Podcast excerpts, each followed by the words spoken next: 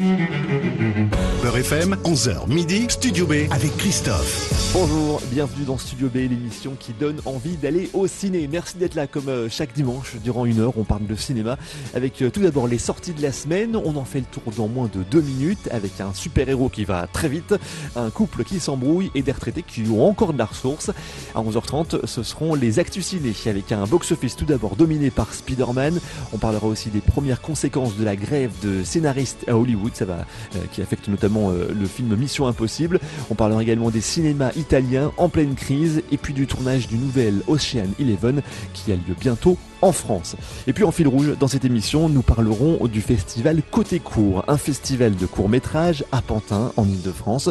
Et nous aurons pour en parler avec nous par téléphone Jackie Evrard, c'est le délégué général et directeur artistique de ce festival de court métrage qui a lieu euh, depuis mercredi et ce jusqu'au 17 juin euh, à Pantin, en Ile-de-France. Voilà, vous avez le programme, on démarre. Vous écoutez Beurre FM, nous sommes le dimanche 11 juin. Bienvenue dans le 121e numéro de Studio B.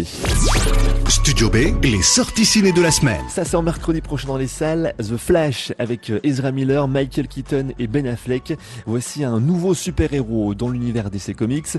The Flash, c'est son nom. Son super pouvoir initial, c'est de pouvoir se déplacer très très très très vite. Mais un jour, il en découvre un autre de super pouvoir et il va en parler à son pote Batman. Tu es en train de me dire que tu peux voyager dans le temps. je pourrais tout arranger. J'aurais une chance de sauver des gens, de sauver ma mère, de sauver tes parents. Oui, parce que je vous l'ai pas dit, mais The Flash, comme Batman, a perdu ses deux parents quand il était petit. Batman est plus sage que The Flash. Il avertit du risque de voyager dans le passé. Tu risquerais surtout de tout détruire. Ce sont nos blessures qui font de nous ce qu'on est. On n'est pas censé revenir en arrière pour les guérir. Ne laisse pas ce drame définir ta vie. Et vous vous imaginez bien que The Flash ne va pas l'écouter, il va tenter quand même, et ça va méchamment rater. J'ai remonté le temps pour sauver mes parents. Si tu es retourné changer le passé, tu as changé le futur. Ce monde doit mourir. J'ai créé un monde sans méta-humain. Il n'y a plus personne pour nous défendre. Il va bien avoir besoin de l'aide des super-héros de cette réalité parallèle, notamment d'une version fille de Superman qui va s'appeler Supergirl. Le film est bourré d'effets spéciaux et c'est une des, d'ailleurs un des plus gros budgets euh, pour un film DC Comics, 220 millions de dollars. La majorité de, cet argent est parti dans les effets spéciaux et vu les premières critiques positives, il pourrait en rapporter bien plus.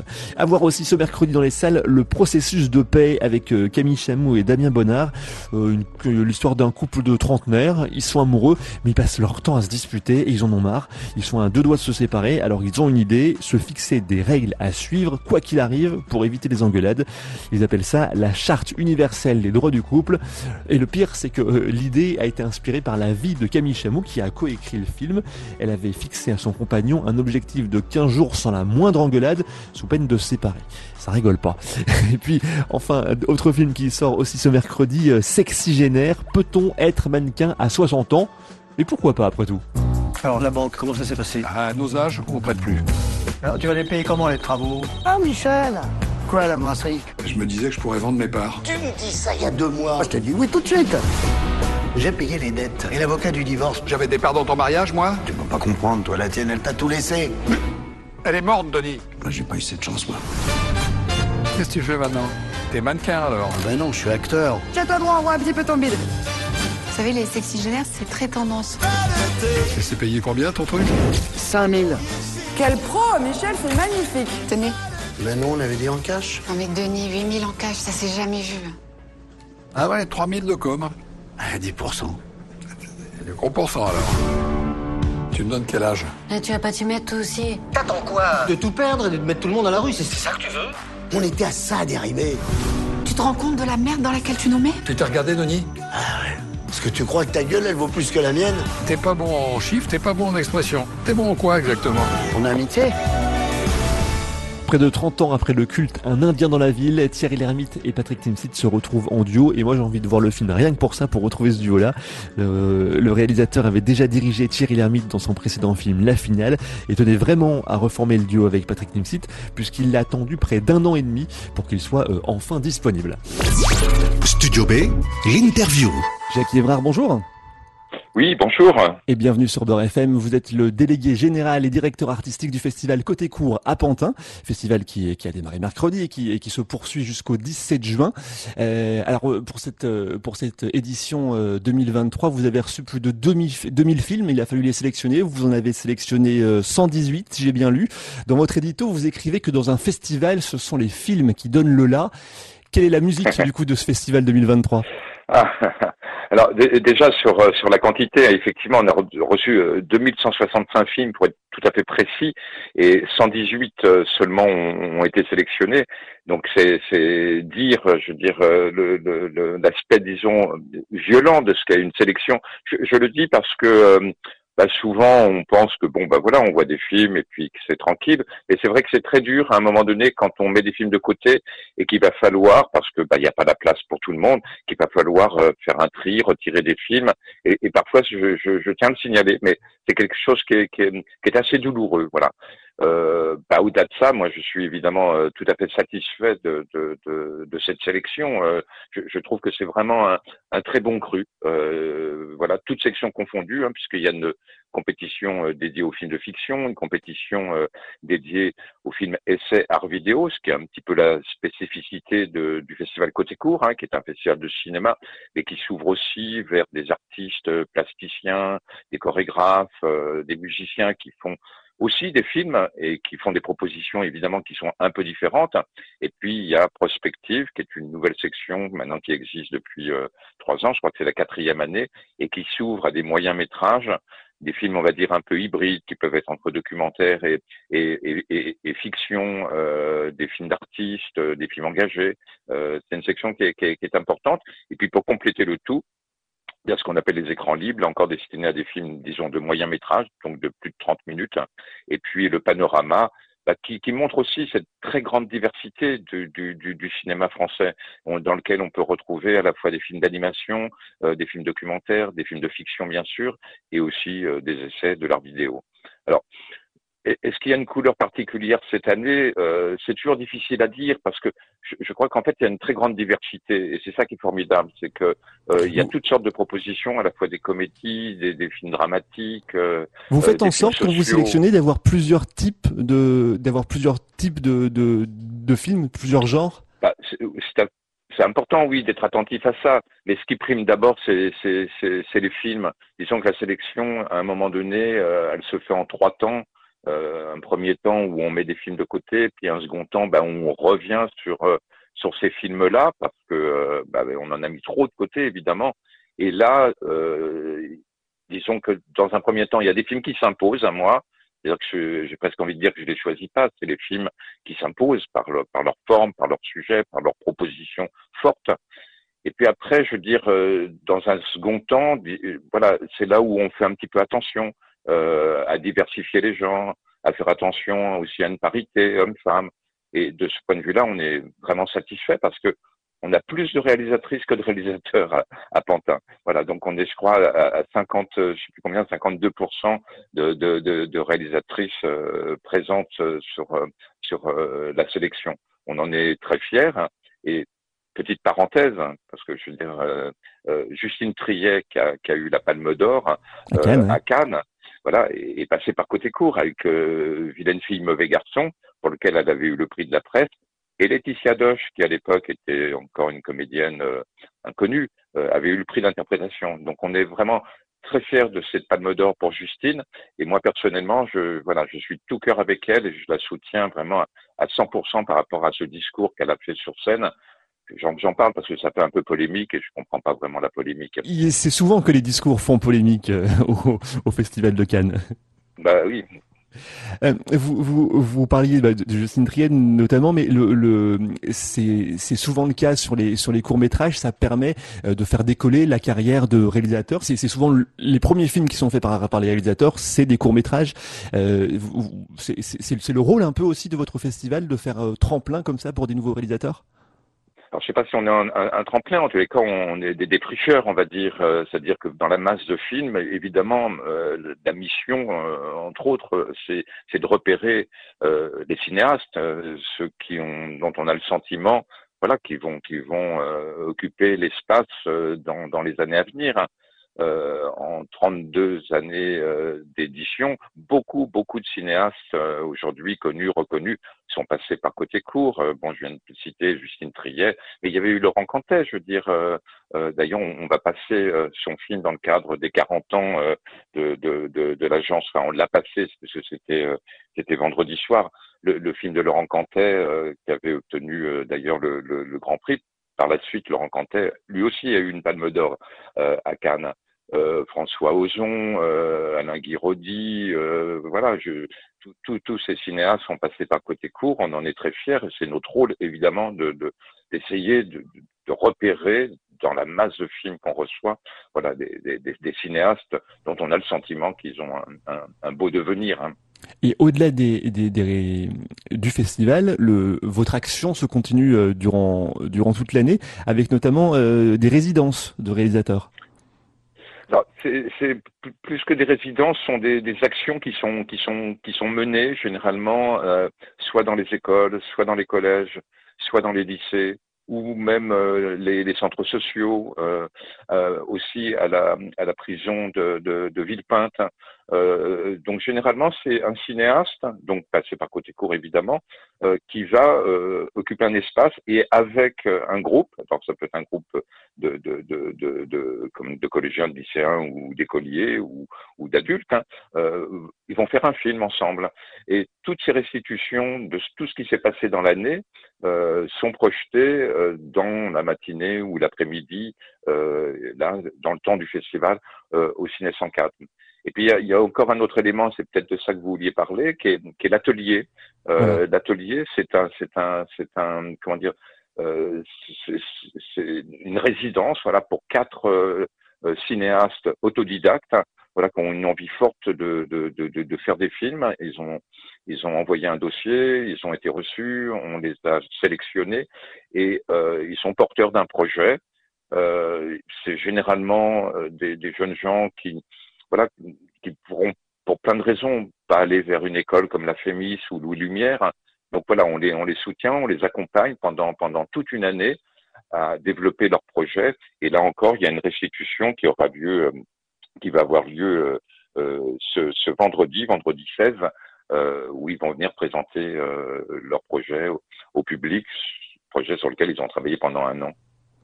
Et, et, qui sait, après, ce sera peut-être, comme on, l'a dit tout à l'heure, un tremplin et, c'est peut-être des, réalisatrices qui termineront à Cannes d'ici quelques années.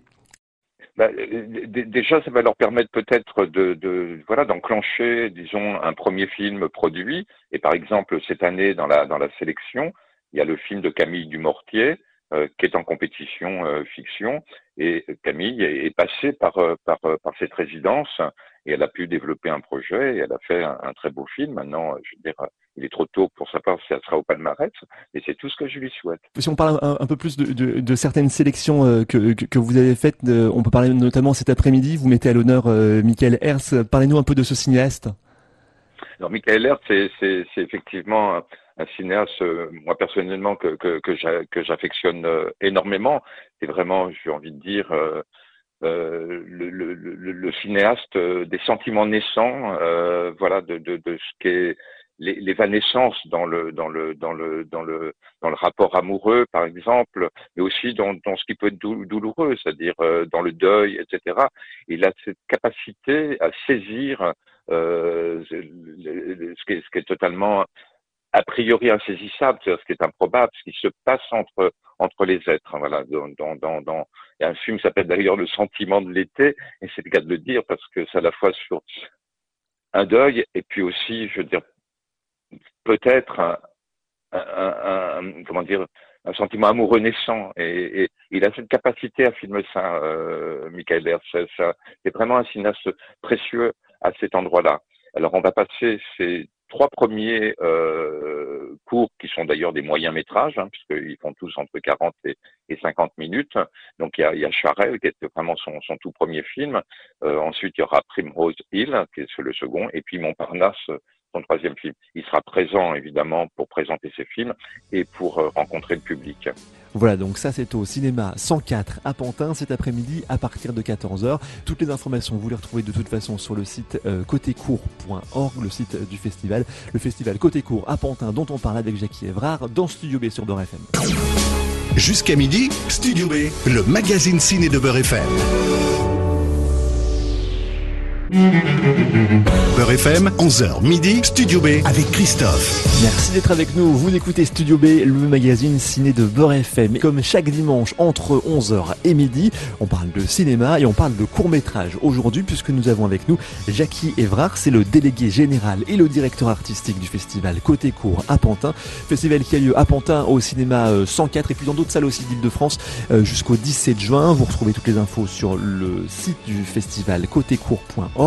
On parlait juste avant la pause d'une sélection que vous faites autour du cinéma de Michael Hers, mais il va falloir faire un choix. Cet après-midi à partir de 14h. et, comme je disais, cet après-midi, il va falloir faire un choix parce qu'il y, a, un autre programme qui est, vraiment très intéressant. Ça pourrait être mon coup de cœur, ça, tiens. Le, ciné-concert au Royaume de l'Imaginaire. En plus, c'est tout public, c'est pour les parents, c'est pour les enfants. Euh, présentez-nous un peu ce, ce, programme qui est donc diffusé aussi cet après-midi à 14h. Alors c'est effectivement un programme tout public, hein, vraiment destiné aux parents, aux enfants, euh, aux familles euh, et aux spectateurs un peu curieux. C'est quelque chose qu'on met en place maintenant depuis une quinzaine d'années, je veux dire, avec le, le conservatoire euh, Jacques Higelin de Pantin. au sein de ce conservatoire, il y a une, une classe de composition et au mois de décembre, généralement, on choisit. Donc là, cette année, on l'a fait avec la Fondation Pathé, euh, qui nous propose un certain nombre de films euh, restaurés, des films donc euh, muets. et puis à partir de, de, de cette proposition, le, le, les gens du conservatoire, la classe est menée par Pascal Zavaro, vont choisir une heure, une heure dix de films, et chaque élève du conservatoire va écrire une musique originale. Et donc, cette, ce ciné-concert, c'est le résultat de six mois de travail euh, donc projection des films et accompagnement musical. Euh, et, et, et, pas des moindres, hein, parce que je, il, y a, il, y a, y a des musiciens, il y a, il y a, il y a une chef d'orchestre, c'est Catherine Simon-Pietri. Euh, et donc c'est à chaque fois, je veux dire, un, un émerveillement parce que euh, elle, c'est une façon de redécouvrir hein, bah, ce cinéma, euh, beaucoup de burlesque, euh, avec des très très belles copies, parce que c'est des copies vraiment qui ont été restaurées. On a l'impression que ben voilà, les films ont été tournés hier. Et puis, je dirais que cet accompagnement musical, qui est, qui est, qui est voilà, un moment de bonheur, de joie et, d'émotion. Non, c'est un, un, très bel, un très beau moment. on peut on peut peut-être faire les, deux. On peut aller voir euh, un film de Michael Hers et puis basculer ensuite, parce que c'est un petit peu ça. On peut passer d'une salle à, une autre. Il y en a trois, donc euh, voilà. Il faut ah ben faire un, parcours hein, et on peut passer sa journée au cinéma. Ah bah oui, si, si, ça c'est possible, c'est formidable. Et, et, alors on, on, peut même continuer cette, cette, cette journée avec 16h30. Euh, là c'est un ciné concert pour les tout petits. Alors c'est c'est aussi intéressant parce que ça peut être un moyen d'emmener des enfants au cinéma pour la première fois. C'est une sélection de, courts métrages qui sont vraiment courts. Hein. Ça va entre 4 et entre 4 et 10 minutes. Et pareil, c'est un ciné-concert, donc c'est accompagné par des vrais musiciens. Oui, tout à fait. Alors ça, encore, je veux dire, c'est quelque chose qu'on a mis en place maintenant il y a, des années. Je veux dire, c'est, c'est un travail en direction des tout petits. Hein. Alors quand je dis tout petits, c'est vraiment des tout petits. C'est à partir de 18 mois, 18 mois, 2 ans, quoi. Euh, et à cet âge-là, évidemment, n'est pas n'est pas la même. Donc, euh, c'est des films généralement très très courts et euh, qui sont, euh, comment dire, entrecoupés d'interventions musicales. Le, le, programme, dans sa globalité, dure, euh, dure une demi-heure, 30-35 minutes, jamais plus, parce que l'attention des tout petits bah, ne va pas au-delà. Et, et, et c'est vraiment une succession de, de films et d'accompagnement musical. Alors, parfois, d'ailleurs, c'est sous la forme d'un ciné-concert, comme cette année, mais ça peut être aussi un ciné-conte, ça peut être un ciné-danse d'année en année, ça change. Et cette année, donc voilà, c'est un, un, un ciné-concert et je pense que euh, enfin, la plupart du temps, euh, pour euh, les enfants qui viennent, ben, c'est leur toute première séance euh, et, et c'est toujours merveilleux. il y a déjà eu une séance pour les crèches vendredi et c'était euh, c'est absolument formidable. Faudrait faire des photos, mais à la radio ça passe difficilement. Mais je veux dire, il y a une il y a une comment dire un parking de poussettes euh, dans le cinéma parce qu'évidemment les gens viennent avec des poussettes et c'est toujours un moment merveilleux de voir ces petits bonhommes, euh, voilà, je veux dire sauter de joie devant devant le leur premier spectacle cinématographique. Hein. Bon, et, et puisqu'on parle un peu de musique, euh, peut-être c'est le, c'est le, c'est souvent le premier rapport que le grand public a avec les courts métrages, c'est les clips, euh, parce que ah les, les, courts métrages ont malheureusement peu, de, enfin, une diffusion plus limitée que, que les grands métrages. On les voit moins, au, on les voit moins au cinéma. Faut, faut plus souvent aller dans, ah en, en, festival ou, ou sur internet ou, euh, ou sur ou sur des DVD, mais ou des Blu-ray pour être pour être un peu plus moderne. Mais c'est important de voir les films en salle quand même. Hein. oui, bien sûr, c'est évidemment. Et, je, je, termine chacune des, des, des, émissions par le cinéma, c'est mieux au cinéma. Mais malheureusement, c'est vrai que les courts métrages ont, ont, ont, une, ont, une, diffusion plus limitée, en tout cas en salle. Mais euh, là où, où, où, tout un chacun peut voir facilement des courts métrages, c'est sur des clips et c'est souvent le premier rapport que, les, que, que le grand public a avec mmh. le court métrage, c'est le clip. Et vous avez une sélection de clips aussi euh, dans le festival? Oui, il y a une sélection de clips. Euh, alors bon, elle est passée, c'était c'était c'était vendredi soir, mais c'est quelque chose qu'on a un, petit peu inauguré l'an passé. C'est vrai que pendant tout un temps, bon, je, je sais pas, j'étais un peu pas hostile, mais disons que euh, bon, je sais pas, les clips, ça, pour moi c'était un autre domaine. Et puis euh, il se trouve que beaucoup de cinéastes euh, voilà, qui font des, des, des, films courts, qui sont présents à, à Pantin et dans d'autres festivals, hein, euh, font aussi des clips. Alors, on peut penser bien sûr à, à, à Bertrand euh, Mandico, par exemple, euh, euh ou Alexis Langlois, ou, ou comment Yann Gonzalez, par exemple. Et, ils font des clips et qui sont généralement des, des vraies créations cinématographiques. Hein. Donc l'année dernière, on a inauguré ça en, en, en faisant une proposition d'une soirée clip et en reprenant vraiment des, cinéastes passés par côté court. Et ça a été un moment euh, tout à fait inouï. Et du coup, euh, bah, comme d'année en année, ils en font d'autres. Et eh ben, je, je, pense que ça va être un rendez-vous maintenant euh, annuel, la soirée clip, avec des cinéastes effectivement passés par côté court, mais pas que, parce que ça permet aussi de découvrir d'autres univers et puis des gens qui sont effectivement euh, entre guillemets, hein, spécialité dans le genre, spécialisé dans le genre. Et c'est vrai que ce qui m'importe, c'est vraiment quand, quand, il y a vraiment un, acte de création fort, quoi. C'est-à-dire que c'est pas juste, disons, euh, des images pour illustrer une chanson. Il y a, euh, je veux dire, une, une, une euh, un récit qui se met en place, euh, voilà, avec la, avec la chanson. Un vrai scénario presque, hein, qui, qui, qui, raconte parfois plus que l'histoire de la chanson. Bah oui, oui, oui, tout à fait, complètement, voilà. Mais qui, qui, ou qui crée un univers qui est, qui est, parallèle et qui peut emmener justement la chanson dans, dans ailleurs, et, et c'est ça qui est, qui est que moi je trouve personnellement formidable. Et puis enfin, vous avez choisi aussi de faire un, un focus sur le cinéma libanais. Euh, oui, qui, oui. qui, avec le Liban qui, qui, qui, qui se relève toujours d'une de la catastrophe de Beyrouth. Euh, oui, pas que malheureusement. Oui, parlez-nous un peu de, de cette sélection. Bah, le, le, le, Liban, c'est un pays qui, qui, qui, est cher à mon cœur. Euh, j'avais fait une, un grand euh, focus sur, euh, sur le cinéma libanais, ce qui m'a permis d'ailleurs de m'y déplacer en, en, en 2007 euh, ou 2006, je sais plus exactement. Et puis euh, voilà, j'ai rencontré euh, des gens euh, formidables, mais vraiment formidables. C'est, c'est, je, je, je n'arrive pas à comprendre. Je veux dire, face à, à l'adversité, comment ce, ce, peuple tient encore debout, et reste un peuple joyeux, parce que c'est un pays sinistré. Euh, il y a eu cette grande explosion, comme s'il y avait besoin de ça à Beyrouth. Maintenant, il y a combien? Trois ans, quatre ans, je ne sais plus, euh, qui a détruit un tiers de la ville. Mais je veux dire, c'est un pays euh, où il y a une inflation euh, euh, inimaginable. Euh, je veux dire, les gens n'ont plus accès à l'argent qu'ils ont déposé à la banque.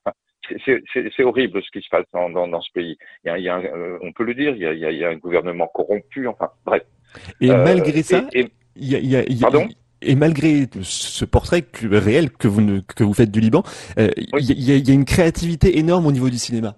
Bien sûr qu'il y a une créativité. Et là, je voudrais vraiment saluer euh, Johanna Gitoma et, et Khalil Jourej, qui sont des, des artistes euh, connus, reconnus dans le monde. Ils ont eu le prix euh, euh Marcel Duchamp. Euh, ils sont, ils sont libanais et ils vivent en France mais ils, font des allers-retours en France et au Liban et ils soutiennent vraiment euh, le, les artistes qui sont restés au pays, mais vraiment avec un soutien très très fort. Et ils sont en train d'essayer de créer un lieu parce que les cinémas, c'est pareil, ont fermé, parce qu'il y a une heure d'électricité par jour, on, ne se rend pas compte, hein, euh, mais c'est terrible. Et donc, ils sont en train de, de, de créer un lieu, euh, justement, pour, pour les artistes euh, libanais, pour qu'ils puissent continuer voilà, à, à, à créer euh, dans leur pays euh, parce que c'est important qu'ils puissent créer encore dans leur pays, parce qu'on a beaucoup qui évidemment sont amenés à quitter le pays, mais qui puissent quand même arriver à créer dans le pays. Et ça se fait beaucoup avec le, soutien, je, je, je, le signale, de, de l'Institut français euh, à Beyrouth, d'ailleurs qui nous a soutenus euh, là pour pour cette mise en place de ce de ce focus, puisque grâce à eux, euh, Charbel Haber et, et euh, Fadi Tabal, qui sont deux compositeurs de génie hein, euh, qui vivent à Beyrouth, vont venir euh, à Pantin pour un pour un pour une performance euh, euh, musicale et cinématographique qui va être un grand moment. Je, je, je, je, le dis, il faut vraiment venir vendredi 16 à 21h écouter euh, Charbel et, et, Fadi sur des images de, de, Johanna et, et, de Khalid et aussi de Nadim Tabet. Euh, on retrouve toutes les informations sur le sur le festival Côté Court sur votre site internet côtécourt.org. Euh, la diffusion, si vous voulez voir les films, ça se passe dans, dans, dans plusieurs cinémas euh, en Seine-Saint-Denis, à Paris et, et, même à Gennevilliers ou, ou, ou, à Vitry, mais surtout la, la, la salle, on va dire, qui, qui la salle emblématique, la, la salle principale, c'est le c'est le Ciné 104, donc euh, à Pantin, avec un tarif intéressant, faut le dire aussi, parce que le cinéma c'est souvent cher et le, vos séances sont pas chères. Non, il y, a un tarif euh, à la séance qui est à qui est à qui est à 5 5 euh, euros, ce qui est quand même euh, pas, pas, cher du tout, je crois. Mais aussi, on peut adhérer si on a envie de soutenir l'association euh, pour 30 euros annuels, ce qui ouvre à, plein de, de, de, de, comment dire de, de, de, possibilités ensuite, et ça donne un accès à tout le à tout le, le, festival. Et si on veut pas adhérer, on peut simplement prendre un pass festival illimité qui est à 20 euros. Donc oui, c'est pas cher, mais c'est parce qu'on souhaite que ça soit accessible à tous et que voilà que les gens aient plaisir à venir découvrir euh, le cinéma d'aujourd'hui, qui sera peut-être les cinéastes de demain. Voilà, et eh ben on vous invite à aller voir donc euh, les, la sélection du festival Côté Courbe, toutes les informations sur côtécourbe.org. Merci beaucoup Jackie Evrard. Ah non, merci à vous, merci beaucoup. Studio B, l'actu ciné. Les actus ciné qui commencent par le box-office. Cette semaine, c'est Spider-Man Across the Spider-Verse qui prend la tête.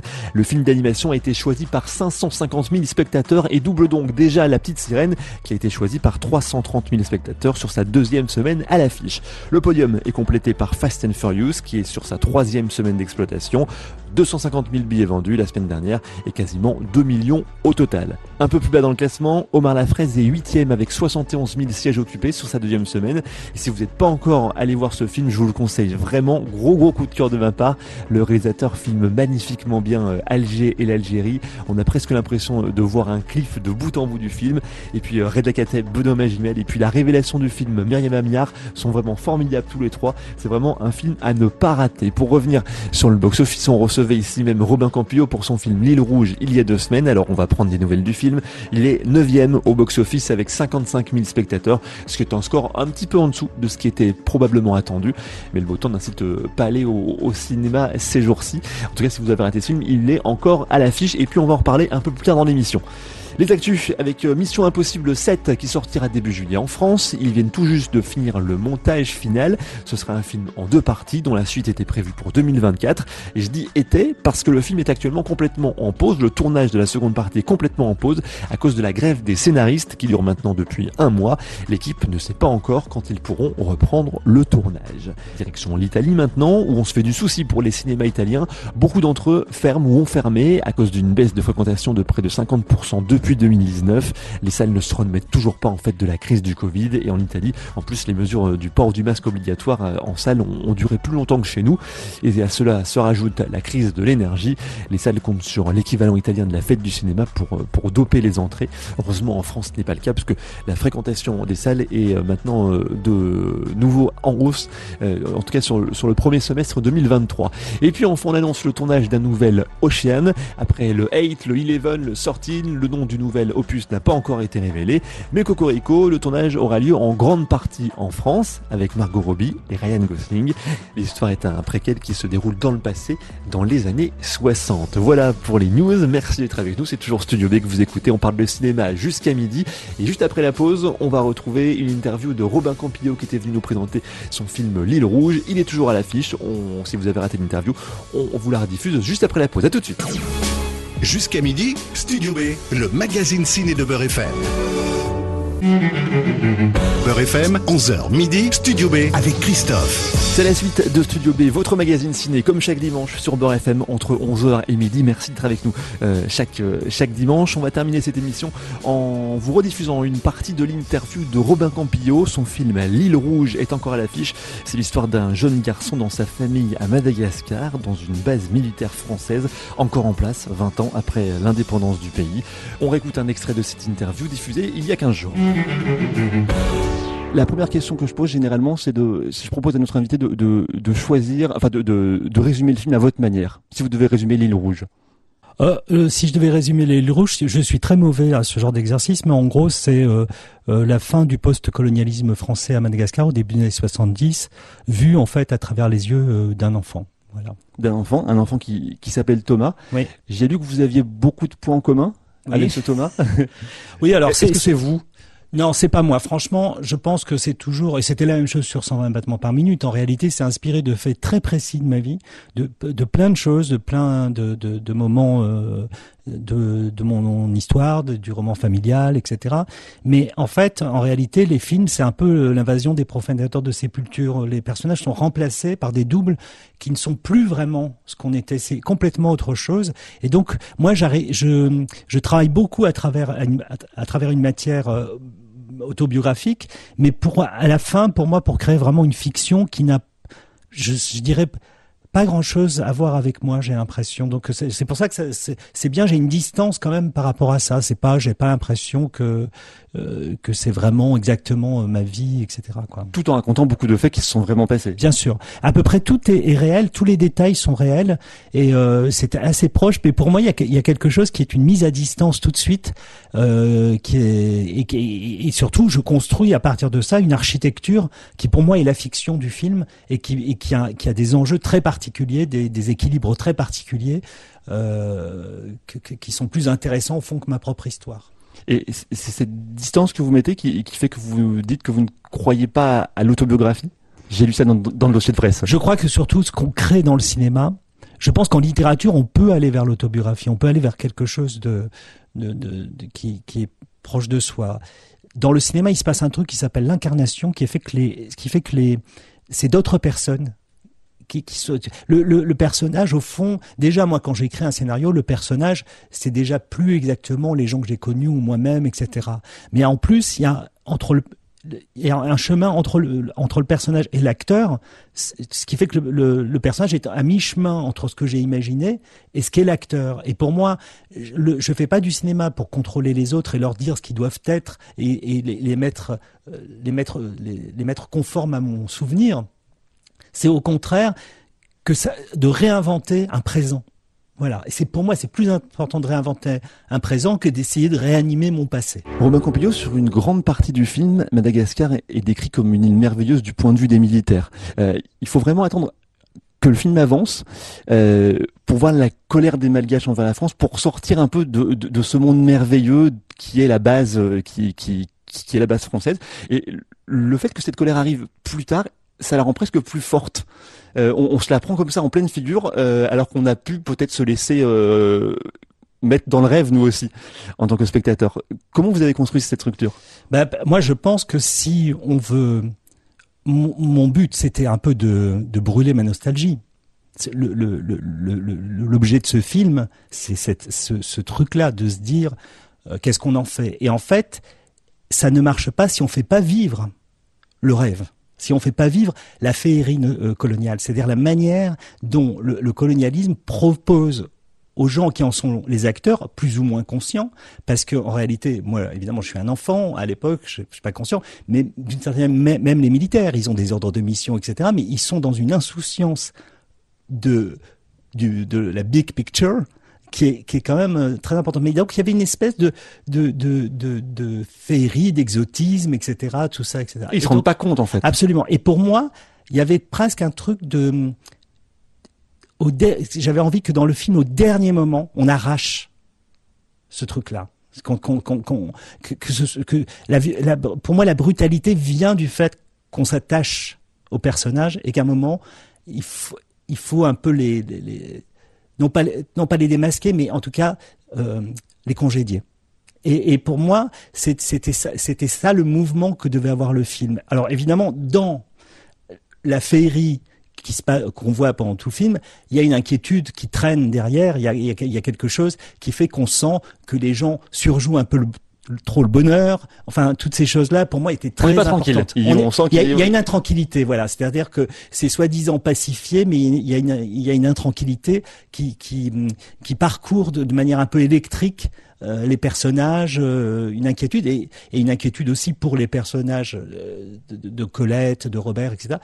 La peur de retourner en France, qui est quand même très très paradoxal puisque c'est la raison pour laquelle ils sont là-bas et qu'en même temps il y a une, peur de, rentrer dans la de retourner à la maison mère puisqu'en fait aussi pour les gens comme Colette euh, comme cette famille et comme ma famille à l'époque il y avait aussi comme mon, père était sous-officier on, avait l'impression d'être dans une classe supérieure. C'est toute l'histoire du colonialisme, c'est un peu ce truc-là aussi.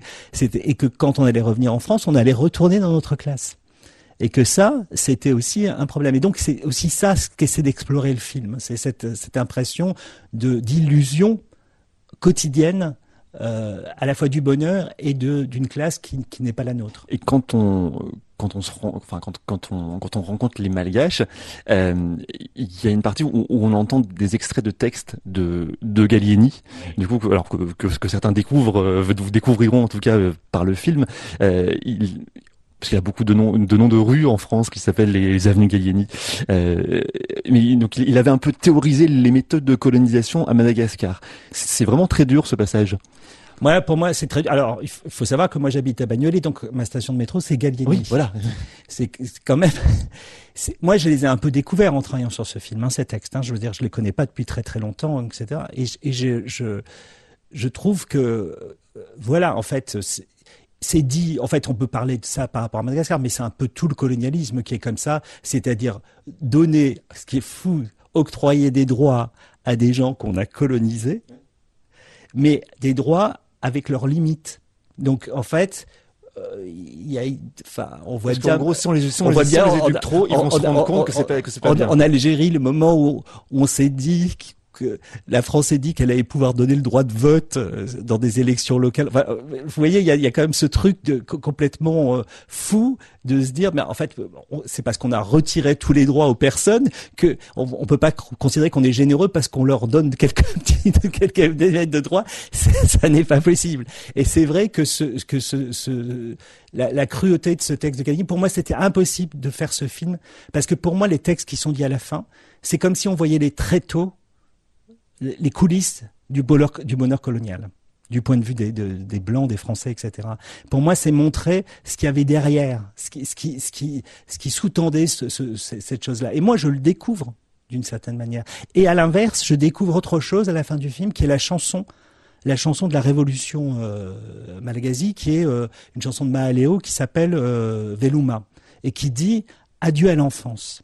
Adieu mon enfance. Et ce qui est fou, qui a un double sens. Qui a un double sens puisque mon film c'est aussi sur cet adieu-là, c'est-à-dire la fin de de de de, de, de l'illusion d'une forme de, de, de, crédibilité, enfin de, de, de, crédulité, pardon. Et c'est vrai que euh, ça a parcouru d'un seul coup mon film et je me suis dit mais en fait qu'est-ce que ça veut dire être mineur et cesser d'être mineur?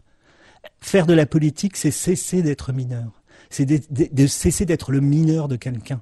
Et euh, évidemment, l'enfant est un mineur par rapport à son père, mais Colette est au fond considérée comme une mineure par rapport à son mari. Et moi, quand je vois les photos de ma mère à l'époque, j'ai l'impression de voir ma grande sœur. Donc, il y a, y a, quand même quelque elle chose. Elle était très jeune. Elle était très jeune. Elle, en fait, elle avait 33 ans. Elle avait déjà trois enfants, dont un qui était quand même plus, euh, qui était un adolescent. Donc, c'est il y a presque un anachronisme.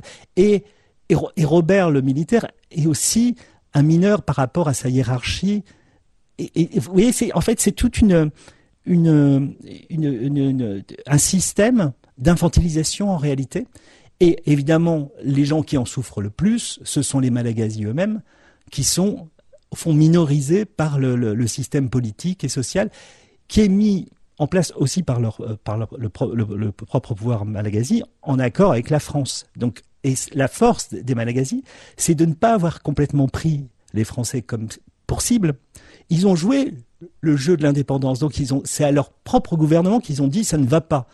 On ne veut pas apprendre le. Ils ont joué la fiction qu'avait qu'avait mis euh, en place la France dans ce pays. Donc ils ont demandé à leur, euh, à président, nous ne voulons plus apprendre le français, nous voulons, avoir des, diplômes qui ont une valeur euh, au, vu des études que l'on fait, parce que ça a été beaucoup. En fait, au fond, c'est un peu, c'est assez proche de 68. Il y a eu des révoltes de, paysans dans le sud de l'île, et il y a eu des révoltes de lycéens et et d'étudiants euh, sur, dans, sur les hauts plateaux, à Tananarive, etc. Des révoltes que on, on, voit dans le film que, que, que les Français aidaient euh, le gouvernement local Malagasy Absolument. à contrer. Ah, voilà. le, le, la France s'est tenue à distance. Ça, c'est la, c'est la, la, chose. D'ailleurs, on voit dans le film, au fond, la manifestation passe devant la base dans, dans, dans une espèce d'indifférence. Alors, il y a eu quand même des heurts, hein, etc. Mais c'était quand même l'affrontement, c'était très beaucoup avec le, le pouvoir euh, Malagasy en fait.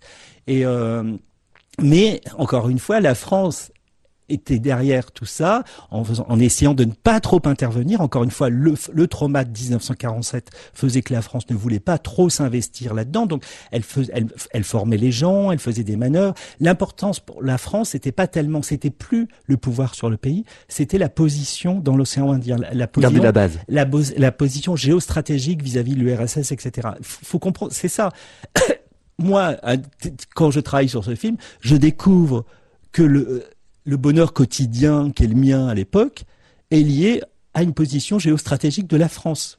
Voilà, c'est aussi simple que ça. Tu fais la gueule, Roberto? J'aime pas quand tu m'appelles comme ça. C'est joli pourtant, Roberto. C'est comme ça que tu s'appelais quand on s'est connus, Roberto? Ah oui? Mm. C'est grâce à moi qu'il est devenu français. Ah non, c'est pas vrai. Si, en m'épousant. C'est grâce à l'armée que je suis devenu français. Ah bon alors, on vient de l'entendre dans l'extrait. Il y a quand même beaucoup de questions d'identité aussi euh, dans votre film. Il y a donc euh, Robert qu'on a entendu, le père de Thomas, qui était espagnol et qui devient français. Alors, grâce à sa femme ou à l'armée, du coup, on, on entend qu'il y a débat. Sur un autre niveau, moi, j'ai vu que j'ai l'impression que le personnage d'Odile, euh, qui, qui, qui n'est pas bien d'être partie de métropole, qui a, qui a suivi son mari, qui elle, elle, toute jeune, elle, c'est l'identité du, du nord-est de la France presque qui, qui, lui manque. Est-ce que c'est un peu un film sur l'identité finalement aussi, l'île rouge? En tout cas, c'est un film sur le, les comment dire euh, les paradoxes de l'identité. C'est-à-dire que pour moi, par exemple, le personnage de Madame Huissance d'Odile, justement, euh, c'est un personnage qui est un mystère pour Colette. Colette, elle fait partie de ces, gens qui sont habitués à migrer tout le temps. Et d'ailleurs, le, son bonheur familial, elle le dit un moment, c'est être comme dans une caravane, toujours les uns sur les autres. Parce qu'évidemment, ça, forge une, une, cellule familiale très forte d'être tout le temps en déplacement. Mais en même temps, elle ne comprend pas cette jeune femme pour qui l'exotisme n'a aucun intérêt. Être en dehors de la France, pour elle, ça n'a aucun intérêt. Elle, avait sa vie en France, etc. Et pour, et pour, pour Colette, et d'ailleurs même pour moi, c'était une, ce genre de personnage était une énigme. On, ne, comprenait pas ça. Mais c'est vrai que les, identités sont toujours contrariées en fait. On ne peut pas être sûr. C'est vrai que sur la question par exemple, moi, quand j'ai fait ce film, je m'appelle Campillo, donc j'ai des origines espagnoles, mais mon père était français euh, depuis le départ. Mais on vivait au Maroc au début, donc il y avait c'était un, double protectorat qui était espagnol euh, et euh, français. Et c'est vrai que la force de la France, c'était toujours d'intégrer des étrangers, des Espagnols, etc. Et même dans le film, il y a une jeune fille d'origine vietnamienne la France avait intégré de force beaucoup de, soldats vietnamiens. Euh, c'est pour ça qu'il y avait aussi beaucoup de Vietnamiens dans l'armée française. On, voit bien que, c'était des, aspirations comme ça, des, manières de faire qui étaient euh, habituelles dans, dans l'armée française. Et c'est vrai que, en fait, nous, l'identité française était très forte chez nous mais parce que on était en dehors de la France. Donc ça nous, mais c'était la seule chose au fond qui nous rattachait à la France. C'était presque une fausse identité finalement, parce que c'est ce que c'est évidemment que, que, que Madagascar, c'était pas de la France. Non, non, c'était pas, c'était pas la France, mais en plus, euh, en plus, encore une fois, on avait peur de retourner en France. On avait peur. Pour nous, la France, c'était un peu le contraire de ce qu'on de ce qu'on voulait vivre. C'était un peu le. Et d'ailleurs, moi, quand je suis revenu en France, j'étais presque j'avais une, j'avais une pointe de prétention par rapport aux autres enfants. Dans, dans ma classe, je suis arrivé à Pau, et quand les gens me disaient je vais en vacances à 20 kilomètres, pour moi, je me disais, mais ces gens n'ont pas, n'ont pas de vie. Enfin, où l'amplitude de leur vie est, est, très réduite. Et ce qui était hyper présomptueux parce que par la suite, j'ai appris que l'exotisme le, la vie, c'était en dessous du tapis, c'était à trois mètres de chez soi. J'ai compris ça, moi, beaucoup, beaucoup plus tard. Je pensais que quand on allait quelque part, il fallait de toute façon aller à la mer et que ce soit paradisiaque. Et, et vous voyez, c'est... C'était loin d'être le quotidien de beaucoup de Français. De beaucoup de Français, évidemment. Et donc, nous, on a... évidemment, en plus, ce qui se passait, c'est que les, les familles qui revenaient en France, souvent, éclataient. Parce que l'illusion, la féerie de tout, de tout ça disparaissait. Parce qu'ils étaient complètement pris en charge en plus les gens dans euh, dans ce champ de base. Enfin, tout était recréé, c'était comme un village, c'était comme. Bien euh, sûr. Il y avait même ce que je n'ai pas utilisé dans le film, il y avait même un cinéma. Donc il y avait, il y avait vraiment une, une vie locale. À un moment, on, parle, on parle de village gaulois dans, dans le film, et, il y avait vraiment quelque chose comme ça. Et en plus, c'était parce que on en sortait quand même. Hein, quand on voit dans le film, à l'église, à l'école, il y a des enfants malagasis, il y a des familles malagasis. C'était pas complètement fermé, mais en réalité, on peut pas dire qu'il y avait un, échange si fort. Euh, vous voyez, donc. Euh, avec avec la population, euh, etc. Et, et c'est vrai qu'on était comme dans cet enclos, donc ça faisait que, par exemple, moi, j'étais très très libre. Dans sur cette base militaire. Il n'y avait pas d'inquiétude puisque au fond c'était comme un village ultra protégé, etc. D'ailleurs quand on est revenu en, en pleine militaire de façon de absolument. Donc, euh... Et quand on est arrivé en France, euh, la rue était beaucoup plus inquiétante pour pour mes parents. Euh, et, et d'ailleurs ça avait été le cas au fond, dans tous les pays où on avait vécu, hein, le Maroc, l'Algérie, tout ça, etc., on était assez libre dans la rue. Arrivé en France, on, on était contraint. Donc il y avait quand même une impression de d'absence de, de, liberté par rapport à ce qu'on avait vécu euh, à l'étranger en fait. D'ailleurs, il y, y, a beaucoup de familles qui viennent euh, d'autres anciennes colonies. C'était une des dernières bases françaises? Je crois que c'était une des dernières bases françaises. Alors, je suis pas un spécialiste, mais d'ailleurs, cette base, après, est allée, je crois, la base, 180, la base 181 est allée, euh, je crois, à, à La Réunion. Euh, donc c'est toujours été des histoires de déplacement, hein, comme euh, les, je pense que les, euh, quand en Algérie il y avait les essais nucléaires dans le dans le Sahara, on a, on a pris le matériel et on l'a envoyé euh, dans le Pacifique. Enfin, ça, c'est ça, ça, rien n'a jamais été perdu, tout s'est toujours un peu réinventé. voilà, c'est c'est l'histoire du, du colonialisme, quoi. Et cette base existe toujours aujourd'hui? C'est là que vous avez pu tourner votre film? Oui. Oui, ah, c'était ça, c'était assez impressionnant parce que encore une fois, comme j'étais libre sur cette base quand j'étais enfant, je la connaissais par cœur puisque je, comme on le d'ailleurs je le montre dans le film, le personnage euh, pratique à vélo euh, tout, toute la base. Euh, voilà, il la, connaît par cœur. Et c'est vrai que quand je suis retourné là-bas, c'était assez impressionnant. Et en plus, ce qui est, beau, c'est que moi j'ai, travaillé le scénario à partir de, mes souvenirs. Mais quand je parle de souvenirs, l'espace comment où sont les, maisons où sont où est le mess des officiers et c'était incroyable. Et, euh, et, je suis content d'ailleurs qu'on ait eu l'autorisation aussi hein, des autorités quand même là-bas. C'est une base militaire. C'est une base militaire, euh, Malagasy, euh, bah, euh, bien sûr.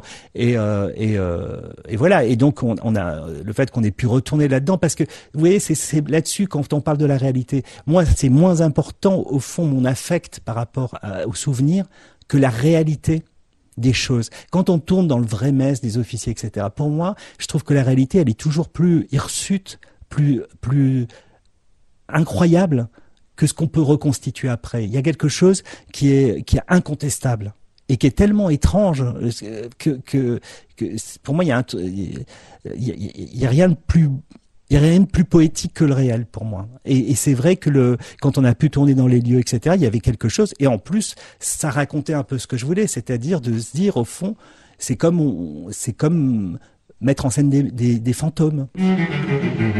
Voilà pour cet extrait de l'interview de Robin Campillo qui était venu nous parler ici même il y a deux semaines de son film L'île rouge, film qui est toujours à l'affiche. On vous incite vraiment à aller le voir. Et puis si vous voulez euh, réécouter l'interview en entier, elle est dispo en podcast sur beurrefm.net, sur l'appli Beurrefm et puis sur toutes les plateformes de podcast. Je vous rappelle aussi euh, le festival Côté Court à Pantin, c'est jusqu'au 17 juin. On en a parlé tout à l'heure avec Jackie Evrard, le délégué du festival. Pareil, si vous voulez retrouver euh, l'interview, elle est dispo en podcast. On s'arrête là pour aujourd'hui. La suite, c'est Philippe Robichon qui prend le relais avec le Book Club. On se retrouve la semaine prochaine, 11h midi avec Linda. Et d'ici là, n'en doutez pas, le cinéma, c'est mieux au cinéma.